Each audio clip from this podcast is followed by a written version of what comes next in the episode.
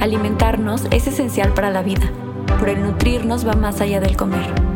Por lo que en Nutrición con Diana encontrarás un espacio en el que a través del poder de las historias descubrirás las herramientas necesarias para lograr tu bienestar. Lograr tu bienestar.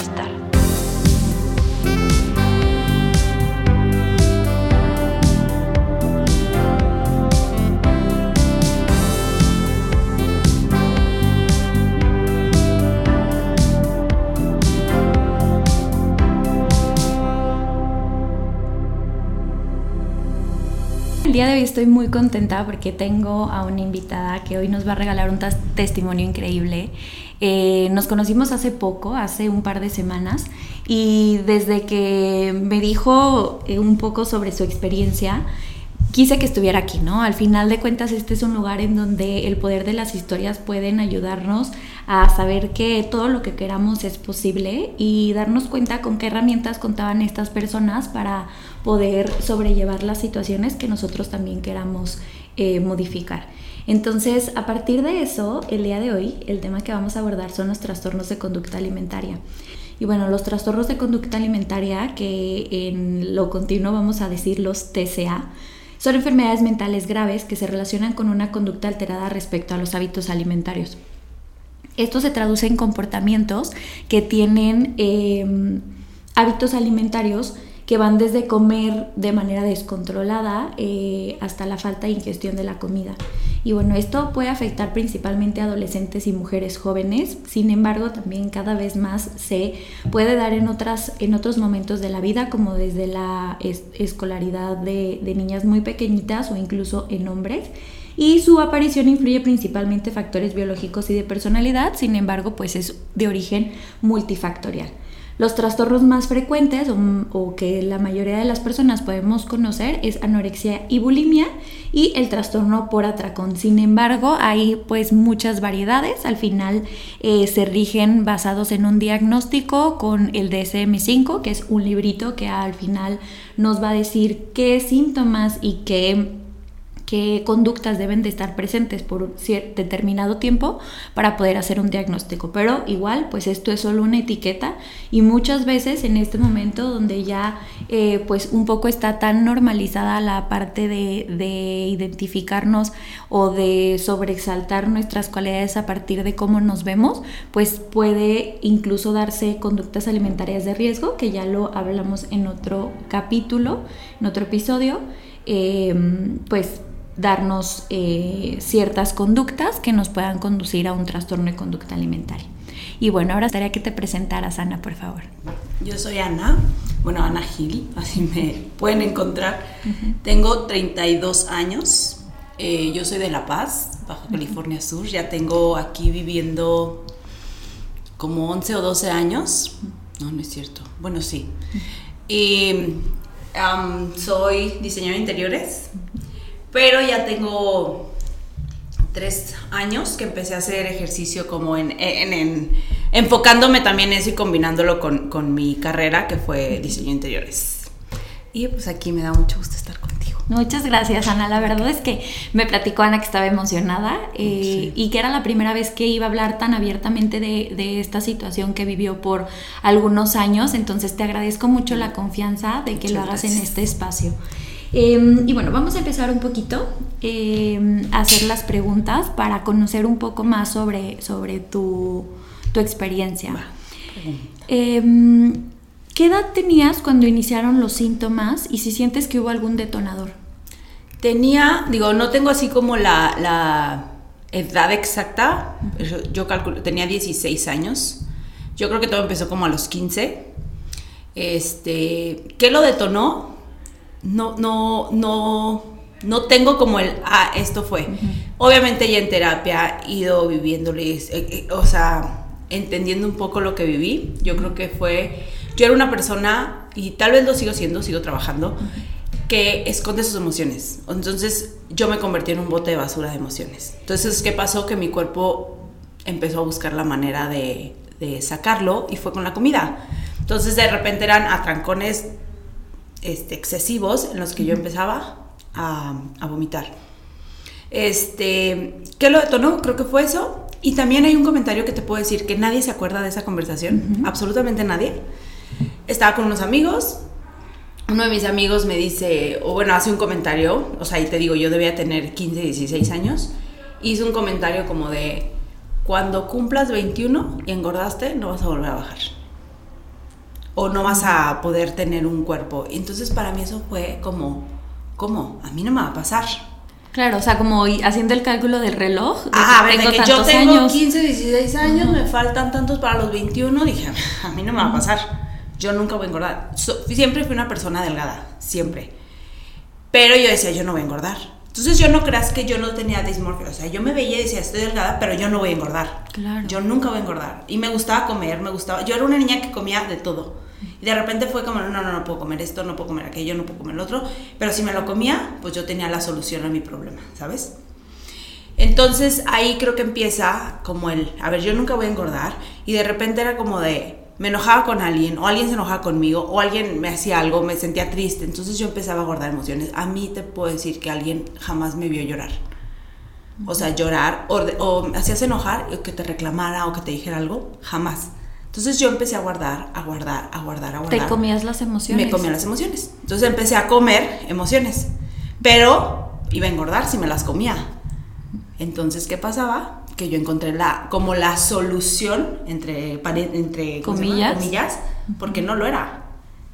Entonces, imagínate lo que pasaba, que tal vez estas emociones empezaban a hacerme que me perdiera. ¿Cómo empecé? No lo sé. O sea, de repente un día fue como, tengo la solución. Y lo empecé a hacer. Y de ahí empecé un día, ya de repente eran dos, de repente eran tres, de repente era toda la semana.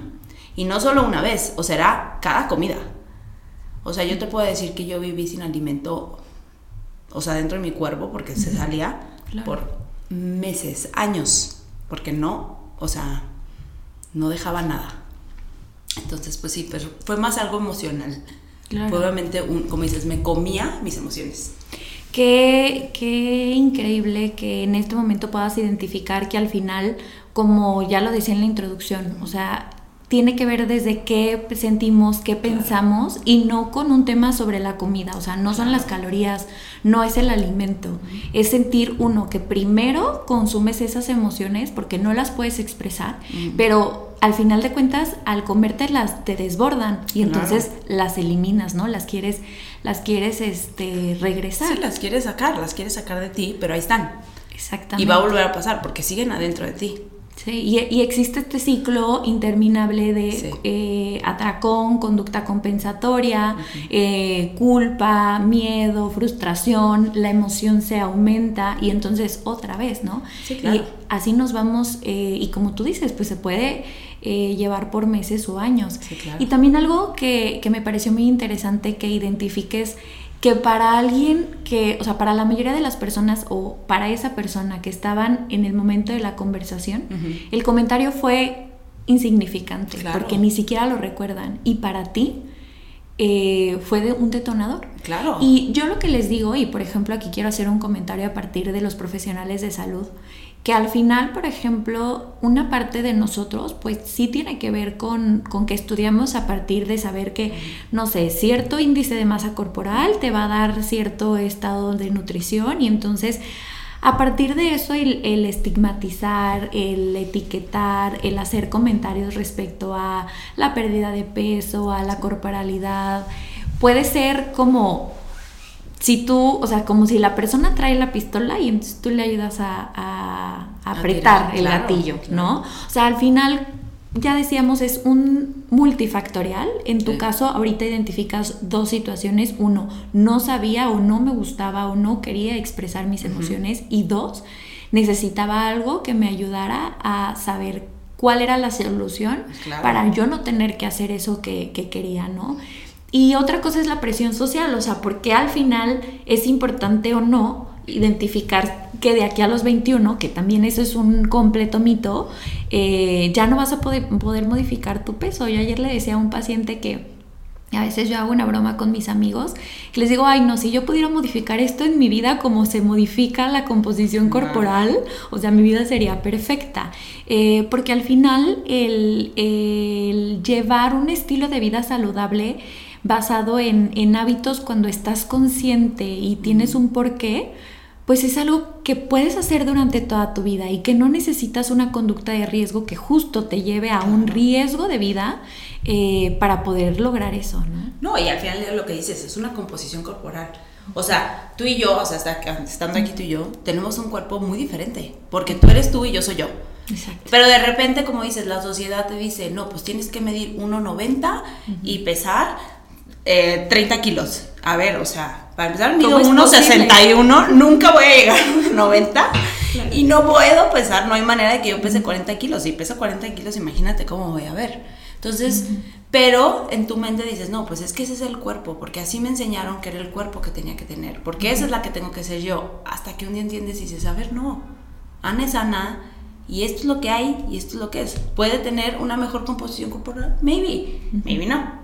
Pero entenderlo, o sea, creo que a veces llegan y te dicen, ay, wow, tú no sé qué, ¿cómo le hiciste?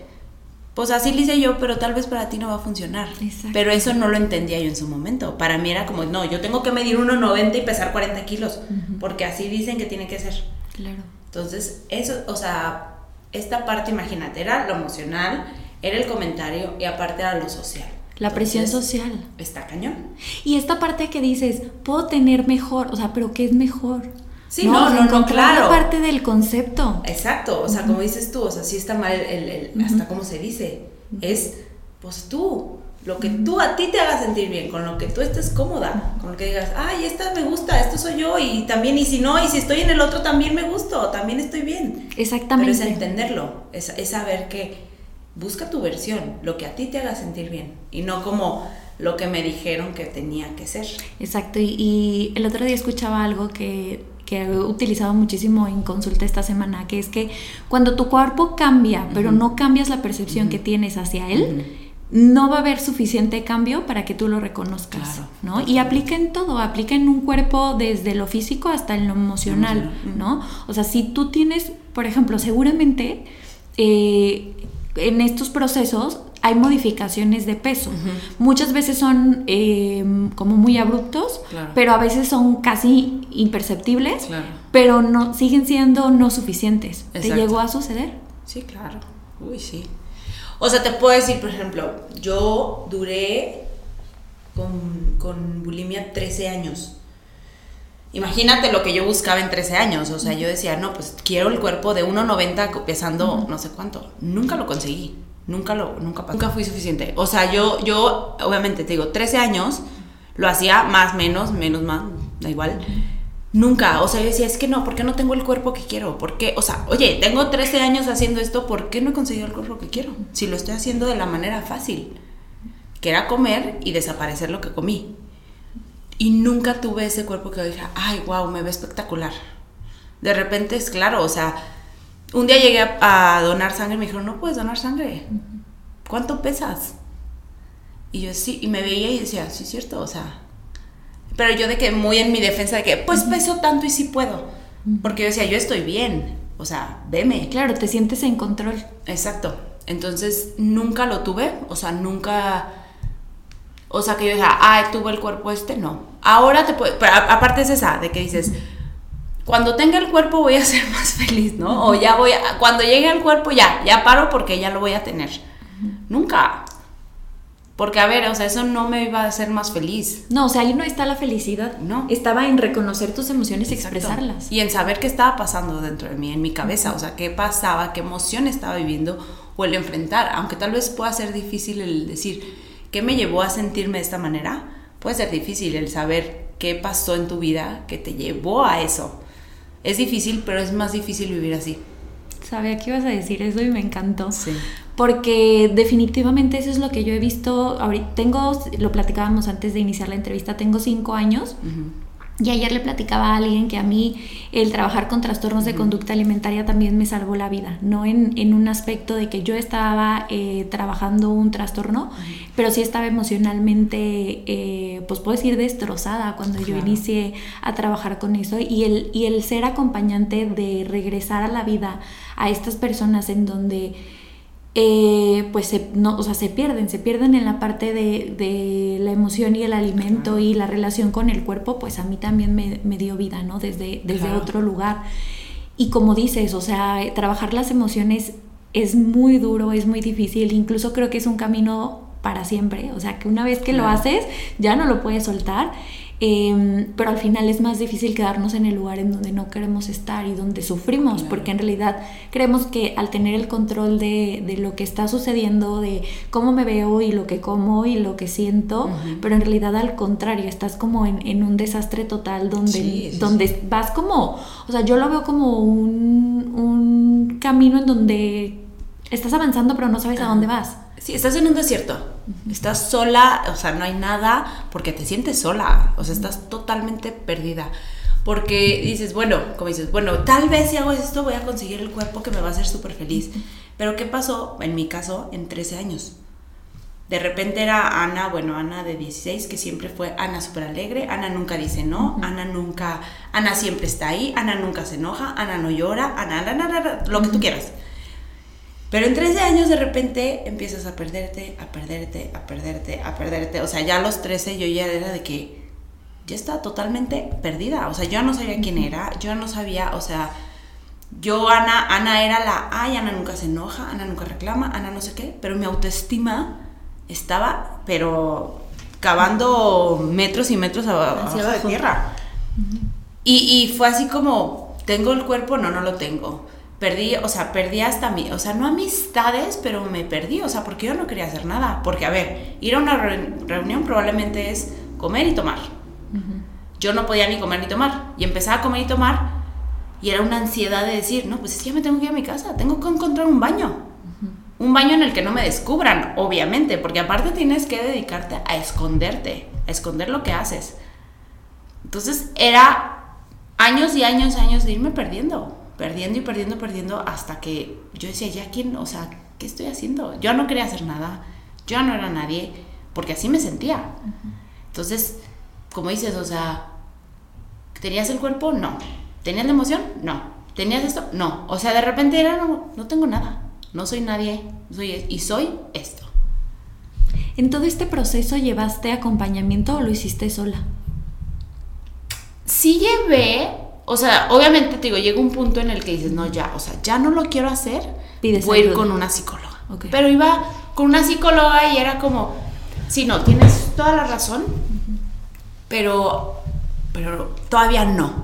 O bueno, no, ya no lo voy a hacer, pero lo volví a hacer. Entonces, como dices, era el ciclo que decías este, al inicio. Era como, no, ya no lo voy a hacer, ay, chin, ya lo hice, ay, eres una tonta, ta, ta, ta, ta, ta, ta, ta, ta, ta. Bueno, está bien, otra vez.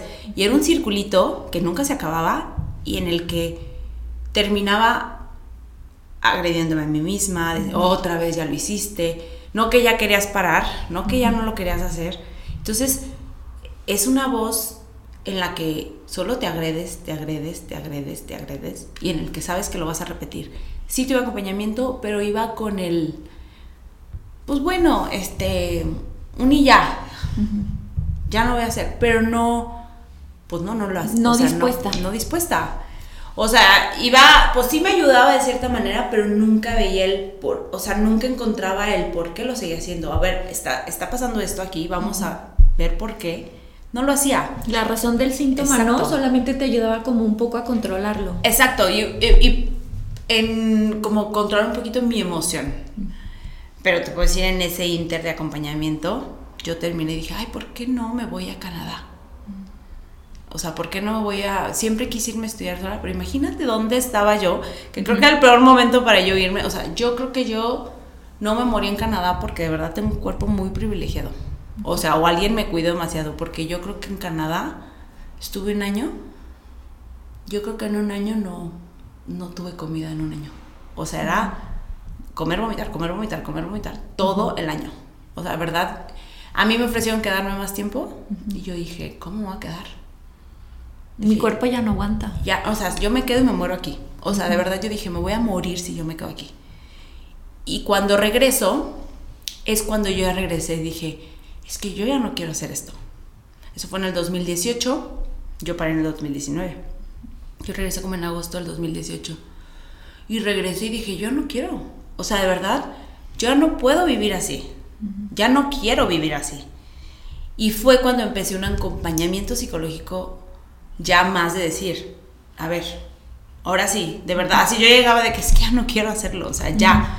Bueno, vamos a hacer, y empezamos a hacer ejercicios, obviamente traía un tema de ansiedad durísimo, ahí ya no vomitaba eh, diario, te puede decir, vomitaba de, de jueves a, a domingo, viernes eh, o, de viernes a domingo, porque como que me controlaba, controlaba mi ansiedad de mantenerme ocupada, me mantenía trabajando, me mantenía haciendo ejercicio, este, pero ya llegaba el jueves, viernes, que de repente era estar sola, de repente era porque yo no quería hacer nada. Claro. Pues, y aparte te habías alejado todo Aparte me había alejado. Aparte me fui un año fuera, o sea, como que yo ya, o sea, venía y estaba. Yo los fines de semana me dedicaba a lo que mejor sabía hacer. En ese punto que yo creía que era lo mejor que podía hacer, que era comer y vomitar. Entonces, ahí yo decía, ya, o sea, de verdad, ya no puedo vivir así. Y ahí es cuando empiezo a, yo creo que este proceso en el que decía, bueno, ya no, vamos a empezar a trabajar, a encontrar el por qué, el qué me está pasando. Y fue ahí donde, donde pues logró en, el, en junio del 2019 parar. En este proceso, cuando, cuando todavía no decidías pararlo, por ejemplo, antes de irte a Canadá, ¿identificas que hubo algunas relaciones, algunos vínculos o algunas situaciones que te ayudaron a un poco controlar los síntomas o incluso a exacerbarlos? Yo creo que antes de irme a Canadá no estaban nada controlados. Nada. Bueno, sí, empecé a controlar, empecé a ver, yo empecé en el, en el 2013, yo empiezo a hacer ejercicio. Empiezo a ir con una nutrióloga. En ese inter también logro controlar, o sea, como decir, bueno, de lunes a jueves no vomito porque empecé a hacer ejercicio. Me empecé, ahí empecé con otro trastorno. Empiezo a compensar con ejercicio en, en el 2013 yo decía, tal vez no, no comía relativamente bien, pero me excedía haciendo ejercicio. Entonces, este, ¿qué pasó? Y ahora no comía o comía poquito, pero tenía un exceso de ejercicio en el que luego mi cuerpo empezó a tronar. Claro, lo compensatorio era de otra Exactamente. Yo hacía, llegaba, podía haber días en los que hacía hasta 5 horas de ejercicio. Y vamos, ni así conseguí el cuerpo que tanto quería. El cuerpo, el, cuerpo en el que decía, bueno, no vas a engordar, pero bueno, vas a tener el cuerpo super fit que siempre has deseado. Claro que no, ¿cómo? O sea, si mi cuerpo no tenía las herramientas para poder lograr un cuerpo en el que se supone que yo quería. Me encanta que, que dices eso porque a veces creemos que con estos hábitos, más es mejor. Claro. Y no, a veces más es completamente lo contrario. Totalmente, o sea, terminas haciendo, o sea, si ya le estás haciendo daño a tu cuerpo, terminas haciéndole ese extra que te faltaba, se lo terminas haciendo. Y llegó un punto en el que mi cuerpo me dijo, ¿qué crees? Hasta aquí llegaste y me tronó la rodilla. Porque corría hacia el gimnasio, iba a yoga, y aparte, pues, ¿con qué? ¿Cómo te va a cuidar si tu cuerpo no tiene la gasolina, que, necesita. que necesita. Entonces, bueno, ya me lesiono y digo, no, no, ya, lo voy a hacer controlado. Empezaba ahora hacia comer bien para hacer menos ejercicio. En este inter del ejercicio, yo creo que me sentía más controlada porque al final del día tenía como dopamina, tenía este, ¿qué más? sí, neurotransmisores eh. que me ayudan a sentirme como más tranquila, con menos ansiedad. Este, te digo, podía durar este, 3, 4, 5 días que no, que no vomitaba, que comía relativamente sano, este, pero lograba controlarlo un poco. Y aparte mis emociones estaban un poquito mejor. Claro. Pero no habías llegado a la raíz. Pero no había llegado a la raíz. O sea, yo no sabía realmente qué era lo que estaba pasando. Yo decía, ah, estoy mejor. Entonces, empecé a enamorarme del ejercicio. Poco a poco esa parte de, de, de exceso de ejercicio lo empecé a controlar y decir, a ver, ya no lo estás disfrutando.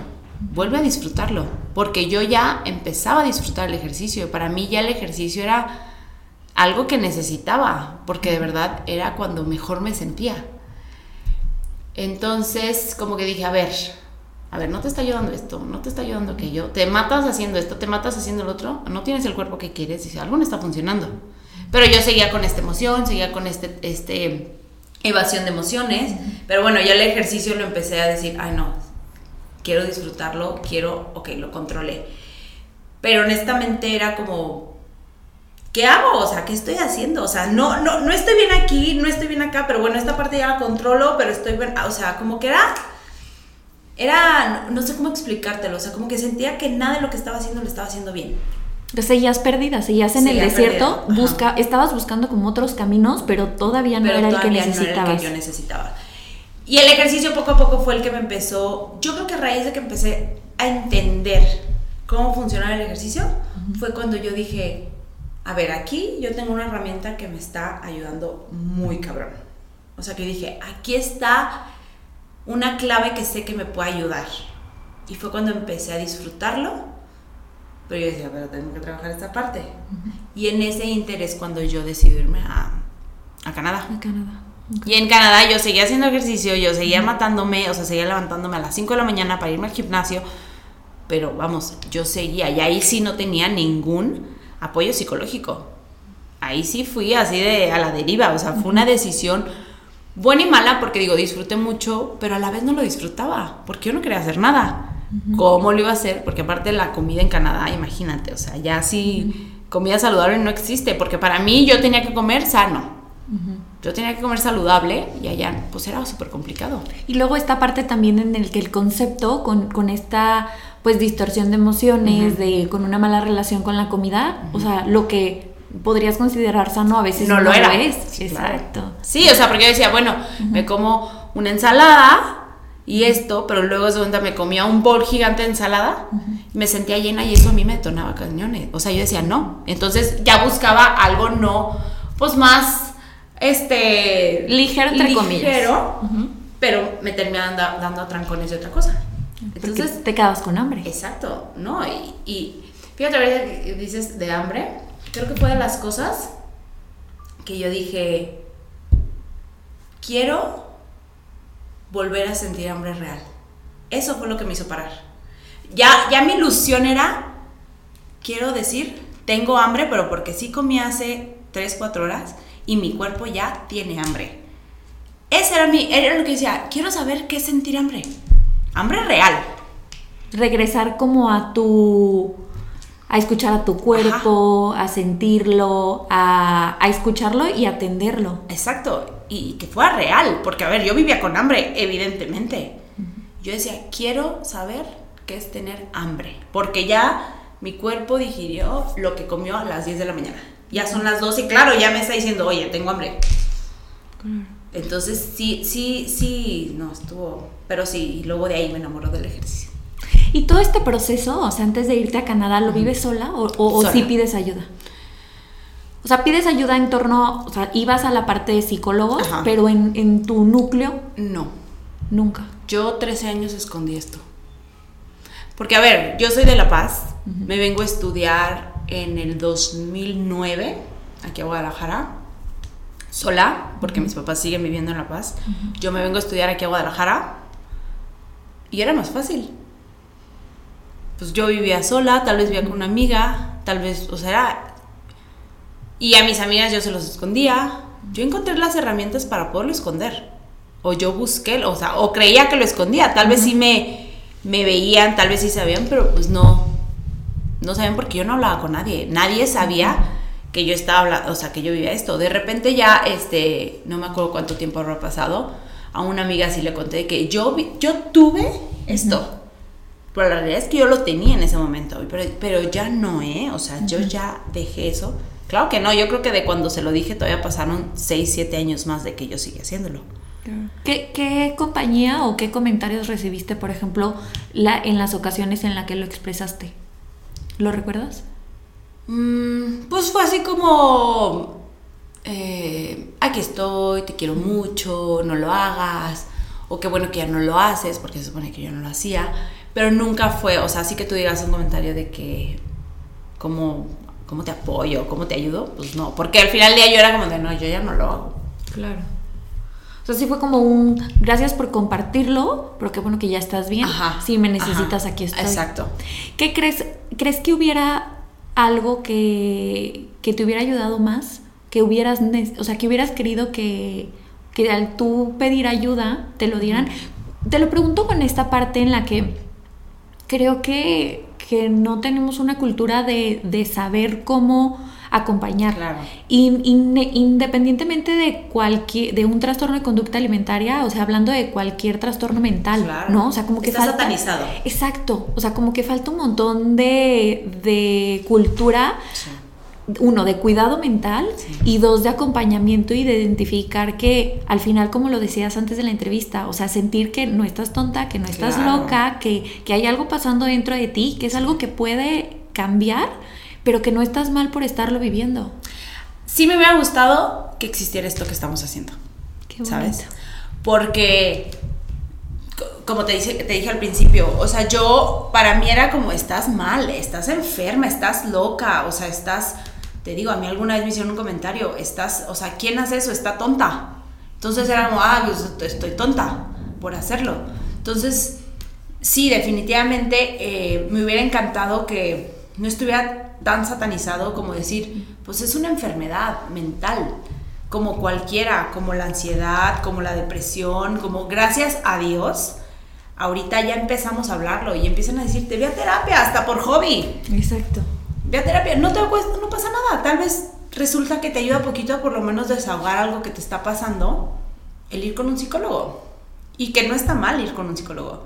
No, te, no estás loca, no vas a terminar en un manicomio, no vas a terminar este, así como de denle medicamento, porque no, simplemente a veces es padre ir con alguien que sea imparcial en tu vida Exacto. que no te va a decir ni lo que quieres escuchar, ni lo ni algo que digas, ay, no es que me va a cómo me lo va a decir mi mejor amiga y si me lo dices porque estoy mal. No, simplemente fue alguien que te escuchó, que te dijo, "Mira, ¿por qué no trabajas esto?"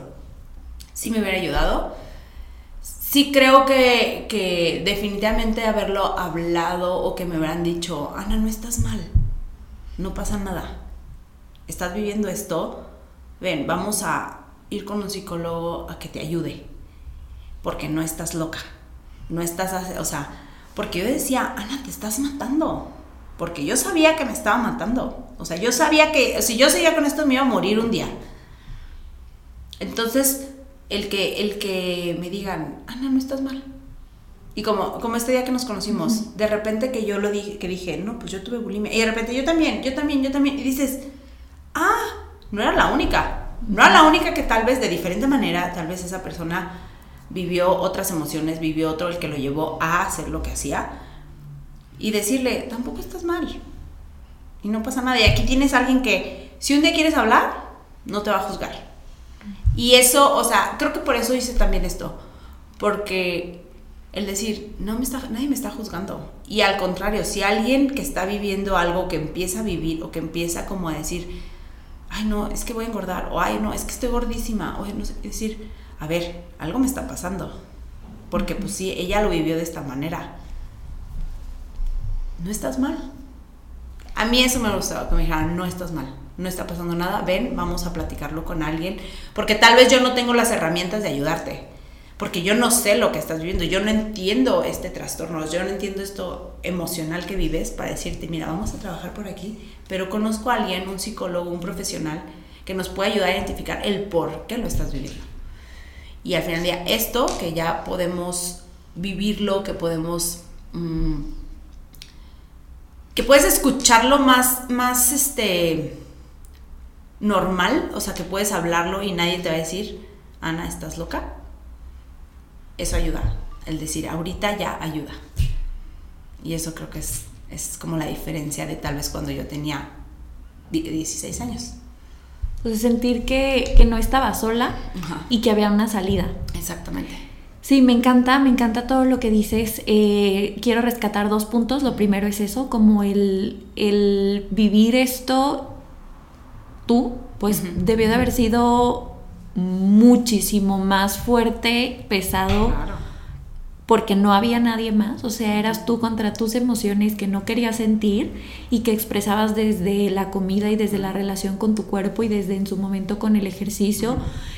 Y también algo que me gustó que dijiste es que cuando empiezas a, ponerle mucho foco en cómo te ves, en esos comentarios, porque a ver, esos comentarios tristemente van a seguir existiendo.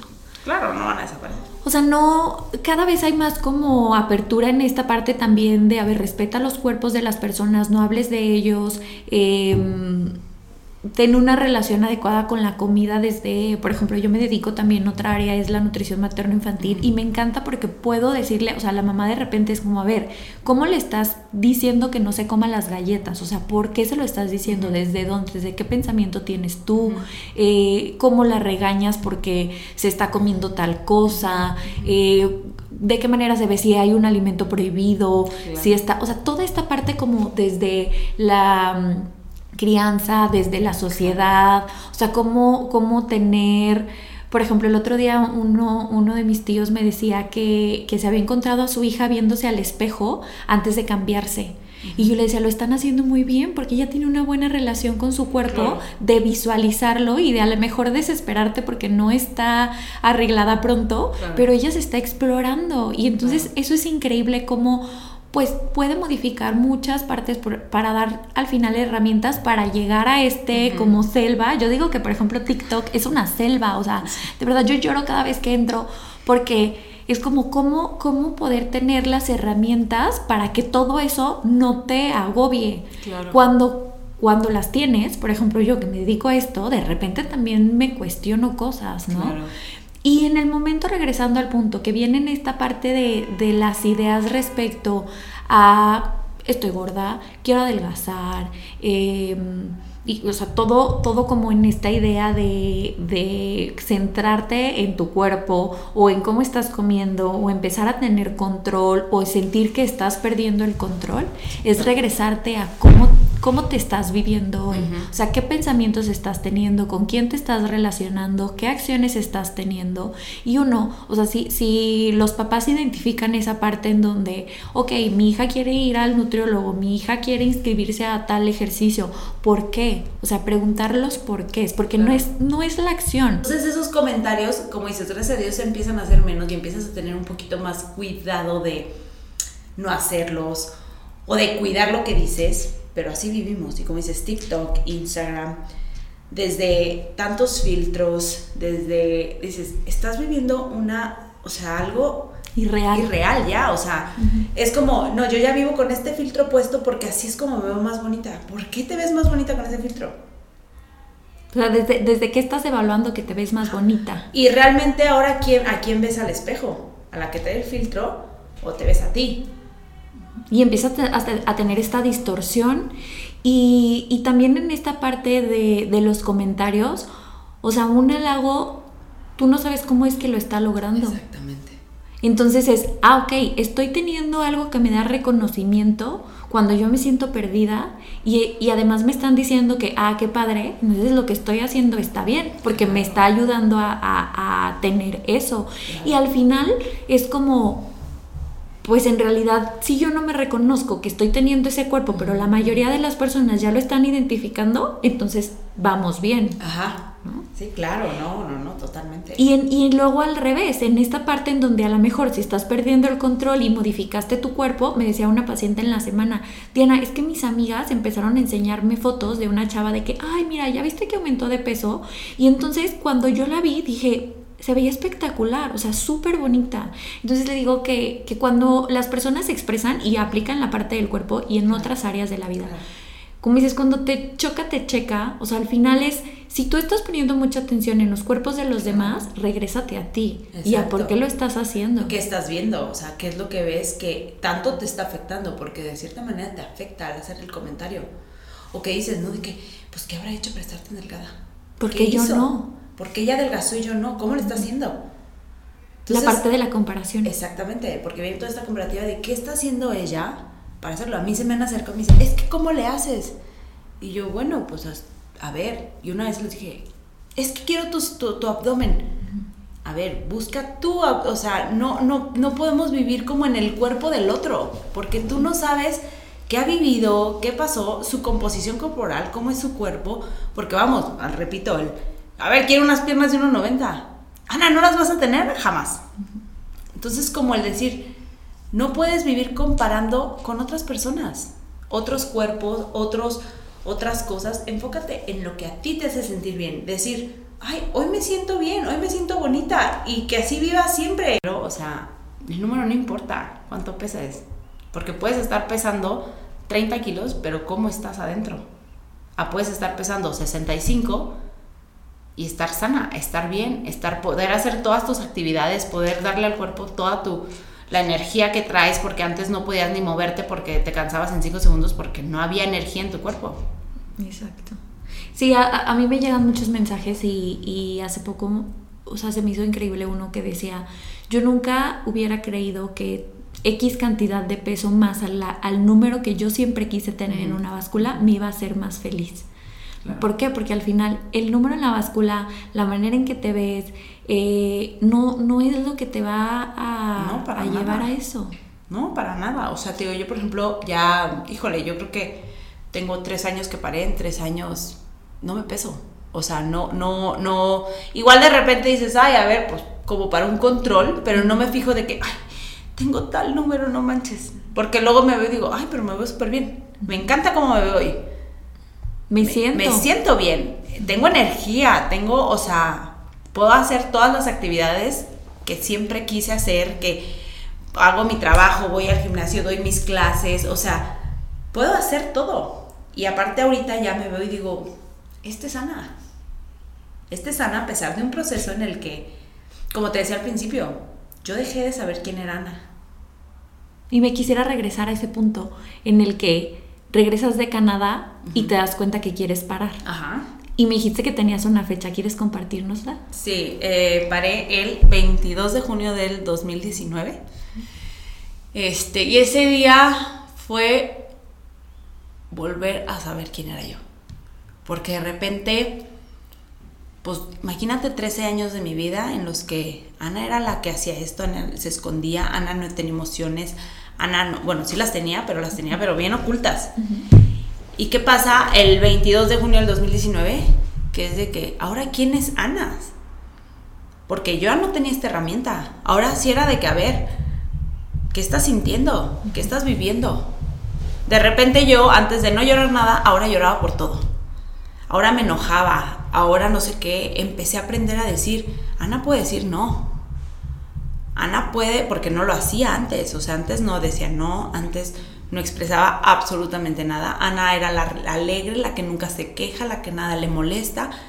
¿Qué pasa el 23 de junio del 2019? Pues no, resulta que Ana sí se enoja, Ana sí le molesta, Ana sí llora, Ana sí dice no, a pesar de que hoy, de tres años después, sigo trabajando en eso, o sea, sigo trabajando en decir, ¿quién es Ana?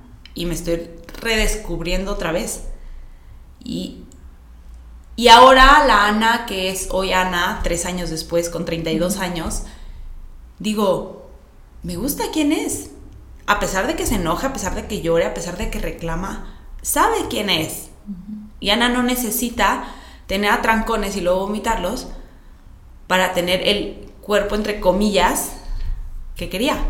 O la, Ana que no iba a engordar, porque si engordaba nunca más iba a adelgazar. ¿Sabes? Entonces, o decir, tanto batallé, tanto trabajé en un cuerpo en el que vomitaba, comía, o sea, hacía ejercicio en exceso. A la Ana de 32 años te puedo decir que se ve, se siente mucho mejor. Entonces fue como decir, encontré a la Ana que era. Y a la Ana que quiero ser, a la Ana que quiere expresar y decirte, oye, me molesta, oye, me afecta, oye, me duele. Entonces fue como enfrentar la emoción y decir, oye, no está tan mal. Y no pasa nada, no pasa nada si hoy quieres llorar, porque viste el anuncio y dijiste, ay, la niña se cayó y lloras. Antes era de que, ¿cómo vas a llorar? No seas débil. Y ahora digo, lloro y digo, soy más fuerte. Soy más fuerte porque tengo el valor de decirlo soy más fuerte porque tengo el valor de decir, sí, tuve esto, tuve aquello, y salí. Y hoy soy más fuerte que la Ana que era hace 13 años. Y eres más fuerte porque ya te permite sentir. Exactamente. Soy más fuerte, exacto, porque ya Ana sabe lo que le duele y no tiene miedo de decir, me duele. Y eso al final del día creo que nos hace más fuertes de decir, o necesito ayuda. Porque hoy hasta el día de hoy sigo pidiendo ayuda psicológica porque vamos, me perdí 13 años y de repente fue reencontrar y decir, ¿quién es Ana? Y un año, de hecho, de los tres años, el primer año fue en el que yo decía, ¿quién soy? ¿Qué estoy viviendo? O sea, ¿quién es Ana? ¿Qué está haciendo? Y fue un año súper difícil, pero hoy te puedo decir que valió la pena el decir, ¿quién es Ana? ¿Sabes? O sea, vale la pena volver a nacer. Vale la pena, totalmente. Y vale la pena enfrentarlo, el decir, no pasa nada. Y fuiste, o no fuiste porque no fui eso, pero yo pensaba que yo era eso, que ya era esa persona. Y ahora digo, no, no lo fui y no lo necesito en mi vida. No necesito eso para verme ni sentirme mejor, ¿sabes? Claro, o sea, no eres ni tu síntoma, no eres ni lo fuiste. Ni lo fui. O sea, fue algo que, que sucedió en tu vida. Exactamente. Y aquí quiero eh, decirte una pregunta que me gusta eh, dárselas a todos los invitados, que es, ¿cómo está reencontrarte a la Ana que quieres ser y que quieres construir ha nutrido tu vida en este momento? Uy. Como dijiste, fue volver a nacer. ¿Cómo la ha nutrido? En todos los sentidos. En decir, en, en, hasta en, el punto en el que, digo, tal vez nos conocemos poco, pero yo amo hacer ejercicio. O sea, a mí el ejercicio, para mí el ejercicio es vida. Y el decir, ahora Ana lo disfruta, lo, lo, lo, lo vive, porque antes era como obligación. O la Ana que lo llora, porque dice, pues sí, me duele o Ana que, no sé, Ana simplemente que tiene luz otra vez, porque estaba apagada. O sea, la Ana de hoy, o sea, después de tres años en el que sigo trabajando todos los días, mi relación con la comida sigue trabajando. Ana sigue aprendiendo a, decir, no pasa nada si te comiste el pastel. O el decir, me puedo comer solo una cuchara y probarlo y quitarme el antojo porque antes era una cucharada que te llevaba a comerte todo el pastel. Ahora decir, no pasa nada. Y si te comiste el pastel completo hoy, tampoco pasa nada. A pesar de que muchas veces, obviamente, mi cabeza, pues sigue aprendiendo y probablemente va a seguir aprendiendo de aquí en adelante a decir, no te pasa nada. Y que la, comida no es mala, ninguna, porque satanizamos toda la comida toda la que quieras, o sea, la que quieras está satanizada. Y hay muchas en las que yo todavía digo, ay, híjole, es que eso no, eso no me lo puedo comer, no puedo, porque no, o sea, es, eh, tiene grasa y la grasa engorda. Y no, la grasa no te engorda. La grasa no te va a hacer mal, no, la grasa la necesitas, tu cuerpo necesita la grasa. Tu cuerpo necesita los carbohidratos. Tu cuerpo necesita proteína. Entonces es como el, no pasa nada. Y sigo, diario sigue trabajando Ana en, el, en un, en espera algún día no vivir pensando en, híjole, hoy te comiste la rebana de pastel. ¿Sabes? Es como decir, no pasa nada, todos los días. O sea, pero si la ala de hoy la Ana que disfruta lo que hace, la Ana que se puede ir a una reunión con sus amigos y comer entrada, eh, plato fuerte y postre y aparte dos, tres, cuatro copas de vino, que lo puede disfrutar y que no piensa en ya se quiere ir tiene, o tiene que ir a buscar un baño. Esa es la que digo, gracias a Dios ya está aquí, ¿sabes? Que puede tener amigos, que puede relacionarse otra vez y que no está de que con miedo allá la van a cachar, ya la van a ver. ¿Cómo demonios se comió todo eso y, está tan flaca? ¿Qué hace? Ya no vive con ese miedo. Ya vive disfrutando lo que es, o sea, todo, todo, todo, desde decir ejercicio, comida, amigos, el poder ir a pasear, el, ahorita estoy aprendiendo en estar sola, como hacer cosas sola. Porque antes las hacía porque pues era mi necesidad, porque tenía que cubrir algo. Ahora no, el decir, puedo estar en mi casa y puedo estar tranquila y no necesito ir a la tiendita a comprarme comida desmesurada para tragármela toda, porque eso es lo que hacía. A decir, puedo estar en mi casa tranquila, sin, ese, sin esa angustia, porque vivía con angustia. Entonces ahora Ana vive tranquila, aprendiendo todos los días. Ay, qué bonito, Ana. Y antes de terminar, me gustaría que me contaras si identificas que hubo alguna herramienta que ayudó más o que fue un parteaguas para este reconocimiento de Ana y esta deconstrucción y volviendo a reconstruirte eh, en este proceso donde ya puedes disfrutar como nos lo compartes. Yo creo que fue relacionarme con gente que me sumara. Empezar a buscar gente que me sume, o sea, que me diga, o vamos, con gente que me diga, yo también lo viví, yo también estuve ahí, no pasa nada. O el o deja tú con gente, o sea, contigo misma, de decir, esta eres tú, no pasa nada. Creo que fue eso, como el, el, empezar a buscar un ambiente en el que no te sentías juzgada ni criticada. Este, el ejercicio, a mí el ejercicio, o sea, te lo juro, a mí el ejercicio me salvó la vida. Porque a raíz de que empiezo a hacer ejercicio fue cuando empecé como un poquito a controlar este, esta ansiedad, estos impulsos de, digo que es cuando más o menos eh, controlaba el no vomitar por lo menos diario. Em, y pedir ayuda. Pedir ayuda y decir, puedo ir con un psicólogo y no me va a hacer daño. Y, pero sí, o sea, sí te digo, busca un psicólogo que con el que tú te sientas cómoda, con el que tú te sientas libre de decir lo que quieras. Pero si estás pasando esto, pide ayuda. Y si no es un psicólogo, bueno, ya escuchaste a Menganita que vivió esto, pregúntale, ¿qué estás haciendo? ¿Qué estás viviendo? O simplemente desahógate. Porque creo que a veces a mí era eso como que cuando siento que cuando llegaba a platicarlo con amigas, de que bueno, es que yo viví esto, aunque tal vez lo vivía, pero yo decía como en pasado, como que ya no, porque por lo menos me ayudaba así el sacarlo, el decir, que ya no se quedara solo dentro de ti. Sí, o sea, imagina, eran años, años, años, años, años, de repente era como, o sea, necesito sacar esto que estoy viviendo. Porque si no exploto. Estoy explotando, voy a explotar. O sea, de verdad voy a explotar. Entonces, creo que eso, el, empezar a decirlo, el empezar, o simplemente, aunque tal vez sigas, todavía no es tu momento, estás trabajando en él, en el platicarlo con alguien, en el decir, bueno, estoy viviendo esto, pedir ayuda, rodearte de gente que te sume, que no, no, con gente que vive criticando, que vive hablando mal de la otra, que vive viendo de que ya viste esto, ya viste aquello, ya viste el cuerpo, ya viste la otra persona. No lo necesitas. No necesitas ver al vecino para decir, ay, yo quiero estar con él. Enfocarte en ti, en decir, ¿tú qué necesitas?